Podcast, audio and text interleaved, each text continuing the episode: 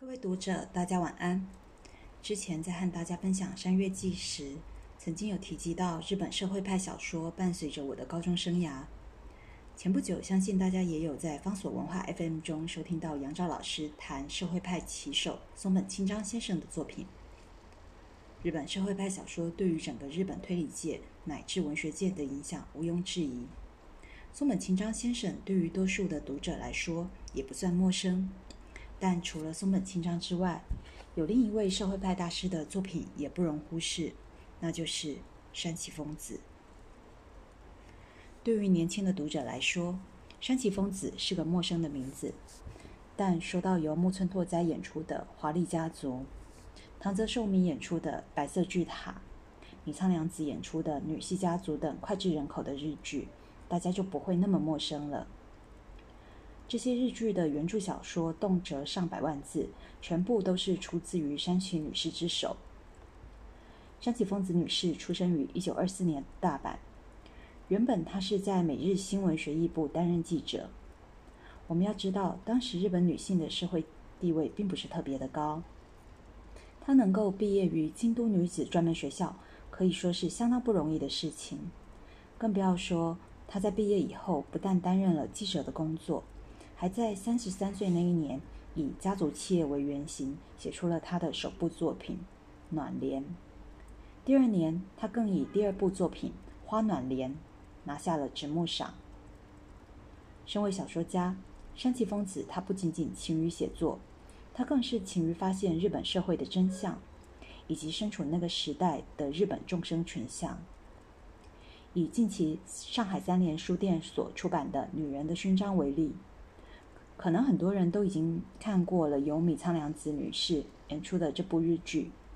但当你打开这部一九六一年就已经出版的小说的时候，你会发现，小说里已经几乎把所有的场景，甚至于人物的穿着等种种细节，已经非常的精准描绘。但更惊人的在于山崎丰子女士把几个关键角色的嫉妒、恐惧和他们的虚荣心。用极其精准的文字去表现出了人物的动作，甚至是眼神的流流转。过程中每一位人物的选择，如何造就所谓的时尚商业神话，到最后又如何演变成悲剧？这样的情节，即便放在近六十年后的现代，也不会让人感受到时空的差距。甚至于，我们可以这么说。山崎丰子女士早在六十年前就已经在小说中明确写出物欲以及虚荣心如何造就出现实生活中的地狱，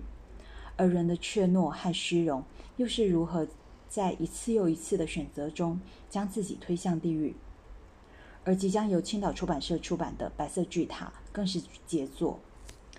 山崎丰子女士在创作这部小说的过程中，一度受到家乡大阪方面的医学大学全面封杀。一九六五年小说连载期间，甚至于读者对于医疗疏失的判决结果来信分成了两派，这造成了山崎女士非常大的压力，也让她感受到小说家的责任原来是如此的重大。而白色巨塔的热潮不仅仅是在荧幕上。甚至于在几所大学医学系的课堂上，他一度成为医病关系和医疗伦理的讨论课题。山崎丰子的小说并不全然是 happy ending，甚至于有的时候是会让人感受到愤怒的。但这正是社会派小说家希望每一位读者能够看到，甚至能够反思的。社会派小说不仅仅只有推理，更多的是每件事情的背后人的动机。初见山崎丰子的小说，这个厚度可能会让您感觉到惊吓，但是相信我，请您打开它，你会发现读下四五十万甚至是一百万字，真的一点都不难。